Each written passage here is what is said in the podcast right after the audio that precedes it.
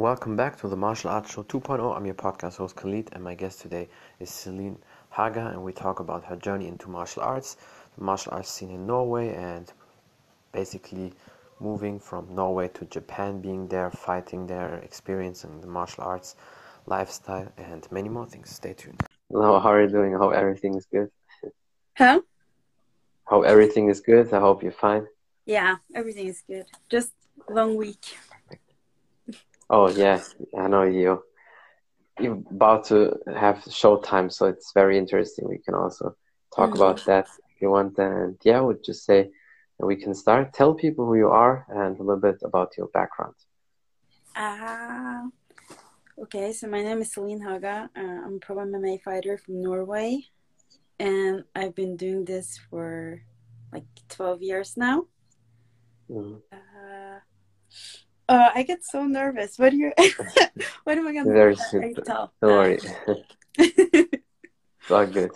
Uh, how did you get into martial arts? I mean, you say you do it for 12 years, um, but did you do as a kid any sports before? I know in Norway, it's like most European countries, because I'm here from Germany, um, we like soccer a lot, but I don't know if uh, the women there get into soccer. So, how was it for you? Did you do any sports as a kid, or then uh, 12 years ago you just started martial arts, and before that you didn't do anything?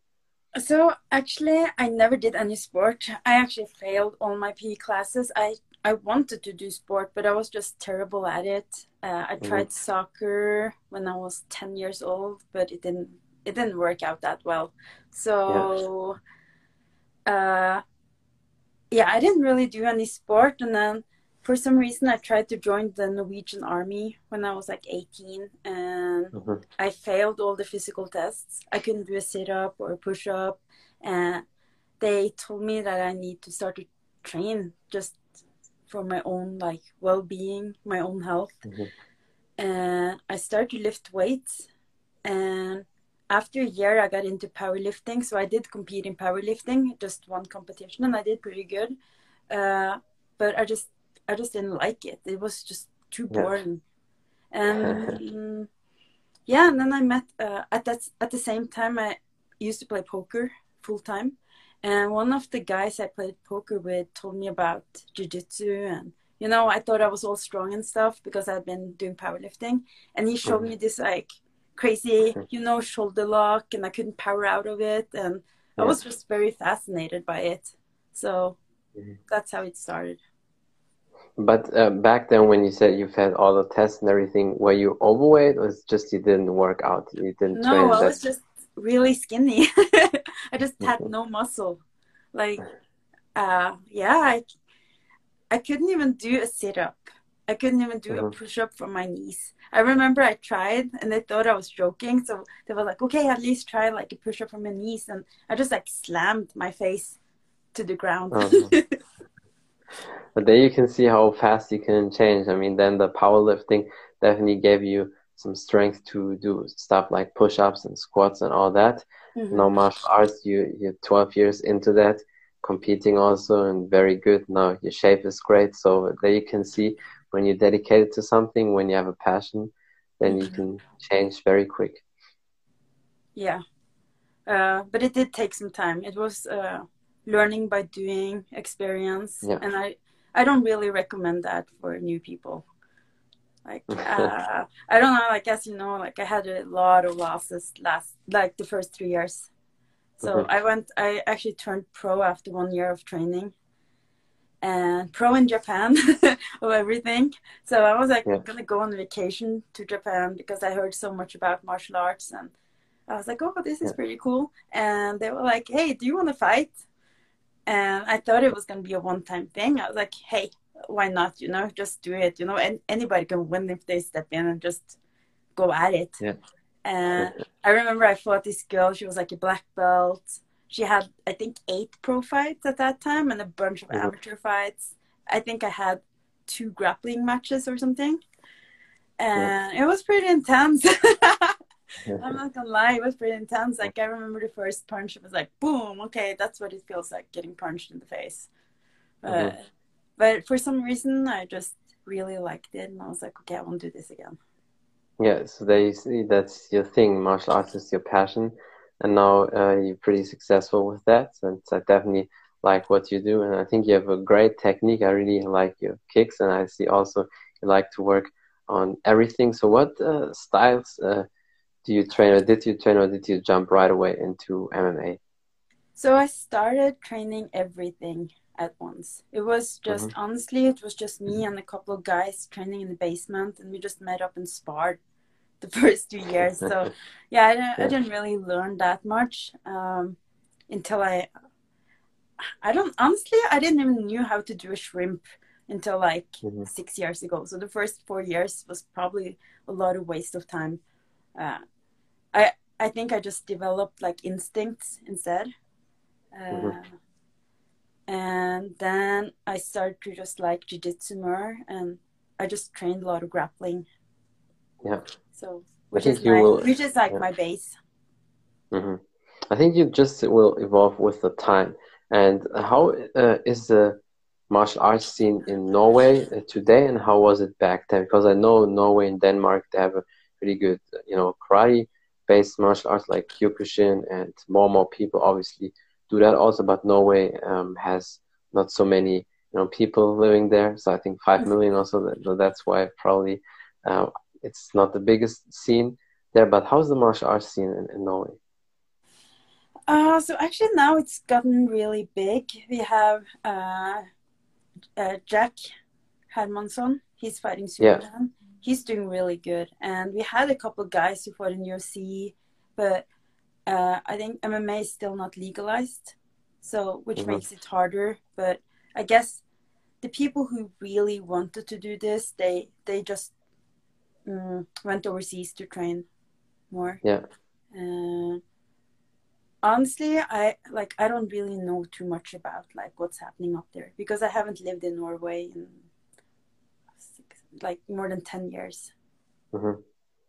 but you grew up your first years there and then like 10 years ago you uh, traveled yeah, away I, so where, where did I, you go I moved, then I, moved to japan uh, i went mm-hmm. back and forth i think i've been to japan 28 times so i wow. i kind of lived there for three years and then I went back to Norway and like personal stuff happened. So I just, I wanted to get away. Uh, I was like Googling like, what's the best gym? And at that time, Jackson Wink came up. So I moved to Albuquerque yeah. the next week. And I was going to stay there for three months and ended up staying there for six years. Wow, that's, that's awesome. Yeah, I mean, Jackson Wink is definitely one of the top gyms there, especially when you're there in that area for sure. It's the best. Mm-hmm. And uh, so, was uh, Japan the reason for you because of martial arts? I mean, obviously it's a beautiful country and has a great culture, and, and that martial arts vibe is, you know, pretty cool when you think about Strikeforce or you know, mm-hmm. Pride, and back then Pancrase when guys like Bas Rutten were fighting. So, was it also one reason for you uh, why you wanted to move to Japan? So, one of my favorite fighters, Megumi Fujii, I used to watch mm-hmm. her on YouTube all the time, and I knew she was there. So I just want to find her, and I did. So that's why I stayed there. And then I also met Roxanne Modafferi, which offered yeah. me to stay with her. So I lived with her for like I don't even know how long, but I lived with her for a while and trained with her. And back then, I also like my ex boyfriend. He was fighting, so he was fighting in Dream at that time. Yeah. So it was like a combination me training my friends and my ex-boyfriend fighting yeah i think it's it's a perfect place to be right so besides when you either go to america to these great gyms or when you go to japan in terms of martial arts mm-hmm. It's different it's way different like I, I do miss it but like time changed and i do think that the training in us evolved a little bit more so yeah. this was just the right place for me to be right now. Mm, definitely. I mean, I think in America you have all the possibilities, especially when it comes to MMA. You know, you have all the good gyms where you can train the striking, especially the grappling. But I feel like European people very often they lack of the grappling. I don't know how it is uh, in Japan, but um, that's one reason why people travel to gyms like um, the Renzo Gracie Academy in New York, so they want to you know lift their jiu-jitsu game up. But um, yeah, how was it uh, for you from your experience in Japan? Would you say they have pretty good grappling? Um, they have really good grappling, really good. So Megumi Fujii, who I trained under, She was like, uh, I think she was like a black belt judo when she was 12 and black belt Yeah. jiu-jitsu 20 and world like like number second world in sambo. And I Mhm. trained with her, Ayaka Hamasaki, who's like, Yeah. I think she had the belt in Invicta. She had the belt in Rizin now, I think. And she's a Yeah. really high level uh, judo and jiu-jitsu girl. So I definitely, I think they train almost too much grappling compared to like, Mhm. Like we didn't really train uh, cage wrestling, not too much Yeah. striking. We didn't blend as much. It was like grappling, grappling, grappling. So I think like when I came to US, I definitely lacked like my striking was like, terrible, like Yeah. super bad. But now it's definitely obviously very good, and I can definitely say you also have, you have great kicks. I pay a lot of attention and detail to the details when people kick because, and as even UFC fighters, a lot of UFC fighters don't have the best kicks because obviously probably they want to focus more on wrestling or have different styles. But I definitely have to say your kicks are great. Oh, I don't know about that. but uh, I, I feel like so I did move to Factory X where I'm training now. I moved Mhm. there in August and I'm really like that's been the best like the best move I ever done. Like I feel like I grew more as a fighter the last half year than I did like the previous three, four years. So Yeah. I'm really excited for my fight because I don't even recognize myself who I am now versus uh, who I were like a year ago. Yeah, that's awesome. That shows you know you enjoy the time and it's it's been good for you. And what weight class uh, do you fight usually? What is your weight normally? So I fought 105, I fought 115. The next fight is a catch weight 110.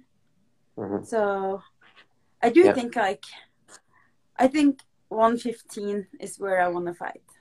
I was like for a while I was thinking 105, but um, honestly, since I moved to Denver and start to lift more and probably eat a little a more, lot of like, muscles. Yeah. that cut's gonna be impossible. Yeah.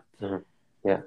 That that's true. I think like when you have a lot of muscles, the 105 is definitely um, very aggressive. I mean, I don't know how tall are you because that also plays a role. Uh, I'm five four, but uh, like my body's like super weird. Like I have a short torso and long legs and stuff, so it's Yeah, well, the long legs is good for you know front kicks, distance, and everything. so it's, it's it's not it's not bad. And uh, what is your uh, walk around weight? Usually, I'm assuming you probably don't cut more than 10 pounds for the 115. It's like 125 so or that's so. probably like 125, I would say. hmm Yeah. Yeah. So yeah, if it's perfect, because I definitely would say. I mean, honestly, I cannot see you fight at 105 because I think you would probably almost kill your body with that. I know also Michelle Waterson used to fight um, at that weight. I had Mhm. her um, husband on my podcast, and we also talked about that and and you know transitioning from boxing into MMA. It was also very interesting. But if you look at her now, I mean, she has a great shape, and but she has definitely too much muscles to you know She looked amazing. I saw her weigh-in picture at for 125, and she looks like she looks strong. And I definitely. think so. When I came to Jackson, both like me and Michelle and Jody fought at 105, and then we all just maybe got older, wrestled more, put on more weight. I don't know, but we all Yeah. went to one, Yeah. 115. No, stay, stay, stay definitely at least at 110 or 150 because 105, I don't know if you want to know, destroy your Oh, beautiful body with that. It's not good. I used to pass out every cut. I think I have five fights at 105, and I thought it was just normal, you know, to just pass Yeah. out. Yeah, you see, that's definitely not good because there was also, um, I think it was guess, yesterday at the weigh-ins, there was one fighter, uh, one, um, he was fighting at 125, but he he didn't even make the weight. He was weighing at 129, and he was, you know, shaking. And the two, you know, guys from the UFC, they had to hold him the whole time. One one guy from the, you know, weighing commission, he had to have his hand in front of his head so he doesn't fall forward, and the other person on the side.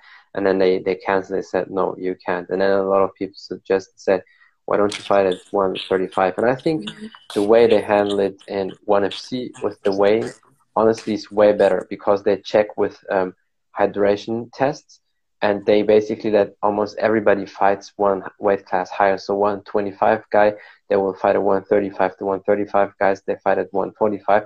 because you know they just don't want to let people destroy themselves. Because honestly, if you think about that, I know Joe Rogan um, spoke about that a lot, but if you think about it, it's really true. That's basically the weighings is like legally cheating because you just for 10 minutes or 15 minutes you have that weight. As soon as they drink they their isotonic drinks and eat the food, they within an hour have already 10 pounds more, and the next day they you know have 15 to 20 pounds more than they had on the on the weighing. No, I agree. I wish they did the same here as they do in ONE FC. That would be yeah. And I think also for a woman, it's always even worse with the weight cut because you have different hormones and your body's different. Mm-hmm. And for men, a lot of doctors say for a female body, it's even more challenging with weight cut, and um, it should, you know, you should avoid it if, if possible. Or try to at least diet it down. Yeah. No, I have PTSD from weight cuts. Like every time I see a sauna, I'm like, oh. oh. yeah, how's your preparation for the fight? How how do you train normally when you don't have a fight, and how do you prepare now for your fight? Because obviously you're not too far away from it. So tell people a bit about that. Uh, so usually when I do not have a fight, uh, I usually train. So we have training every day, ten till twelve in the morning, mm. and then I do evening class, five thirty to seven, three times a week, and I do strength conditioning two to three times a week, usually six to seven or seven to eight in the morning. And mm. then I get uh, a mid session in once a week, and I do a couple of open mats, like two, three open mats, just grappling. And every now and then, like privates, whatever I feel like I need to work on. And I like to run a lot, so I try to get in like two, three runs a week, and I like to climb too. So mm-hmm. yeah, so it's pretty busy, like pretty busy. And when I do, um, when I'm in the camp, uh, it's kind of actually the same. Like, it's more specific what I am training. Like, because now I do have a plan. I know a little bit more about my opponent, and I do run every day in camp because I have a mm-hmm. lot of weight to cut. So, yeah, yeah. So, do you prefer the running? Uh, because I know some people that like to, some fighters like to do as much as possible with nutrition. Some of them do sauna, um, you know, treadmill, swimming. So you prefer the running? Yeah. So, like, I do have a lot of self discipline when it comes to training, and it's easy for me to push myself. But it's the food discipline that's my weakness. I really do. you like, like to eat a lot? I, I, I like like I can eat healthy and I do, but like I like I like really big food portions. So that's hard on me. Like I rather I rather run like three five extra mile a day just so I can eat a little bit more. Yeah, but that's also the beauty about that. When you that's uh, what a lot of people tell, especially women, because uh, many women uh, in the fitness industry or in general, when they just work out casually, they tend to eat um, almost nothing. And the beauty about that is when you train a lot, you can eat so much. Uh, that's, uh, that's not why so much. like I do have an addiction to like yeah, like Tennyson said there, candy. I like candy a lot, and I really like ice cream. Chocolate. that's like my weakness. Like I don't drink or smoke or anything, but candy is mm. like I I kind of lie myself every day. so that means if somebody uh, wants to make you happy, just ice cream, and then uh, yeah, make, make you happy. yeah, if there's like an ice cream truck, I would jump in it and I would be gone. so maybe in, in the future you'll also own uh, your own ice cream truck or something. I probably in the future I'll probably have like diabetes. That's for sure, but I don't know, or be super, or be like a heavyweight. Well, if you still train a lot, then probably you can avoid it. As yeah, definitely for sure. but so far it didn't do any bad for you. And uh, how do you eat in general? Um, besides that, I mean, you said you like the ice cream, but I can also imagine you still eat um, very healthy. So um, how do you eat normally? So I eat, I like clean food. So I eat, I would say like I eat like 85% super clean. Like even mm. when I'm not in camp, I, I like to choose like healthy food because I just like, it just tastes better to me. So I never True, eat yeah. deep fried food. I don't eat ever burgers or like yeah like i never eat junk food ever yeah i would never yeah. buy it I, I probably had like three burgers in my whole life And like That's great. Same here. Yeah. so like And- I just don't Yeah. it just doesn't look good to me. Yeah, and it's also not because if we if we are really honest, all that junk food is not real food. If we would look mm-hmm. maybe back from fi 50 years ago when people would saw that, they would all say that's not real food. Everything is packed and you know smashed mm-hmm. and all. That's that's why there's so many diseases. And I think it's just a programming thing for your body because imagine you eat 30 days or even 60 days clean Mhm. you don't have the starving for the fried food and everything. And I also always told, I said when I was young, I said always that one day maybe when I will have kids, they will never see McDonald's from inside. I don't care because it's definitely It's just an bad. it's an addiction, you know. They put so much Yeah. shit in the food that make Yeah, you like you think you want it. So Yeah, but I'm the same. I definitely, if it was really high, maximum five burgers out in my life, I was eating at McDonald's or Burger King because it's definitely just not good. And they put really stuff into that that you eat that all the time. It makes you hungry all the time. And think about it. If some little piece, I mean, in America could be maybe different, but here in Germany, a little cheeseburger costs one euro. So imagine you pay one euro for just a little piece of, you know, meat and a bread, and it's nothing, and you get so hungry all the time with that. So that's why it's definitely not good. And you probably also feel bad and sluggish when you work out, when you Mhm. train, when you eat before bed. So that's why clean eating is just the best.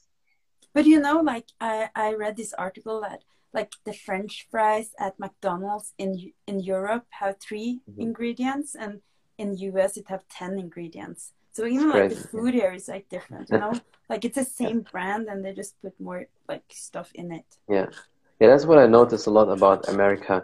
You have it even worse with the food compared to Europe. I mean, you know that you were also living in Europe, so the quality is definitely um, better in Europe when it comes to that. But it's it's definitely crazy. hmm Yeah. So do you, do you really like there in America right now for you? So wh where you are and uh, how it is, everything for you? Yeah. Oh, just to live here? Yeah. Yeah. Oh, I love it. Like, I don't, I like Norway. Like, there's some things I like about Norway, but right now, like, I do have, like, I love my gym, my teammates. Like, I, like, my roommates are super amazing, and like, my mm-hmm. friends here, and like, I don't want to change anything right now. Like, everything's, you know, like, I wake up every morning and I'm like excited to start the day. Like, I, I wake Yeah. up like 6 a.m. and I'm like, okay, Yeah. let's go. Yeah, I definitely, yeah, I can definitely see that you're very happy and passionate about the things you do. But that's awesome. That's how it's uh, supposed to be. And do you have any, you know, future plans, maybe, or some uh, projects in, uh, you want to do? like outside fighting. Yeah. So I just actually now next week I'm finishing up my school, uh, my bachelor in psychology, and I Oh, do want to awesome. go to grad school. Like, so my my dream is to go to grad school. I like later on in life I want to work with athletes and Mhm. like their retirement due to injury or age and their transition into like normal life. So that's like something I like I've been studying a lot. Yeah, that's very important, very interesting because a lot of fighters, especially the ones that have only fighting in their mind and Mhm. nothing else. That's why when they're 40, maybe they have already a record of, I don't know, 20 to 13, and but they they know they know they have to stop and they're not at the best level anymore, but they can't. It's just the drive and the rush. That's why people like GSP, because a lot of people that they don't know about GSP is really into, um, you know, dinosaurs and and all that. So he really likes these things and like kind of a nerd, and he loves to read a lot. And I think it's very important that fighters have also different other interests because he said he's a lifelong martial arts. He will always train because media sometimes they hype it up when they see him training and in shape, but that's his life. He will even train with 60. But the most important thing is that there's always many outside interests as well. Mhm. I think it's important because if you only think about fighting, fighting, fighting, and one day you can, because with 60 you definitely cannot fight anymore, Oh, for and that's sure. why. Like fighting can end, you know, like in one fight you can end your Yeah. career and you might never be able to fight again, right? And. I think like most fighters, like we create an identity like at the gym. Everything you do in the cage or at the gym, you know, that's who we think we are, you know? Yeah, And yeah. then what what if that gets taken away? Who who are you Mhm. gonna be? True. So I do think it's important. Like I do train a lot. I I I would say I spend four or five hours at the gym every single day. Uh, mm-hmm. But there's still more hours left, you know. So I try to study like two, three hours a day. I still like, I still like chess, so I still like play a little bit here and there, and I do like oh, to read awesome. books. And... a really smart fight also true brain. and, and like you know, need to compensate for like everything else, I guess. Yeah. But, but it's, it's awesome. I really like it that you have different interests, that you also pursue that, you know, with your study. And then I think you can actually help maybe in the future a lot of fighters um, with that topic because it's very important. And yeah, is there anything else maybe you want to say some um, last advice for the people or something you want to promote? Mm. No, honestly, I, am so bad at this. I, I don't know what to oh, say. no, it's, it's all good. Don't worry. You're not bad. It's just, well, and definitely promote yourself. Where can find people? Uh, you uh, just here on Instagram or also uh, other platforms? Uh-uh. Uh, I do Instagram. I wish I didn't. Like, I think social media is stupid. And the only reason I have it is because of this fighting thing. And hopefully it gives me some sponsors or whatever. But yeah, I don't know. Um... well, it can definitely give you some opportunities. So don't think mm-hmm. too bad about yourself because you're awesome. You're a great fighter, and I think you may impact a lot of people more than you think. And that's why definitely stay on the social media because even if you maybe don't notice it, but I'm sure there are a lot of people who really like what you do and they support you. And just for that, definitely keep it up. okay. Uh, yeah, thank you so much for your time. I really appreciate you. I definitely hope we can do it uh, again. I know. I know. I almost canceled when you, five minutes before. I was like, maybe I, maybe I can't do it anyway. no, but I'm glad you did it because that speaks for you that you still have your accountability and do that. Because um, I know a lot of people they do that. They they say something and they never stick to their word and they cancel. So I appreciate your love for your time and um, yeah have a great day. okay, you too. Bye. Bye. That's it from the Martial Arts Show 2.0. I'm your podcast host Khalid, and my guest today was Celine Haga, and we talked about her journey into martial arts, life in Norway, how training in martial arts scene is there, being in Japan, preparing for her, her MMA fights, and many more things. Thank you for watching. Thank you for listening. Don't forget to follow her on Instagram. Follow me on Instagram as well.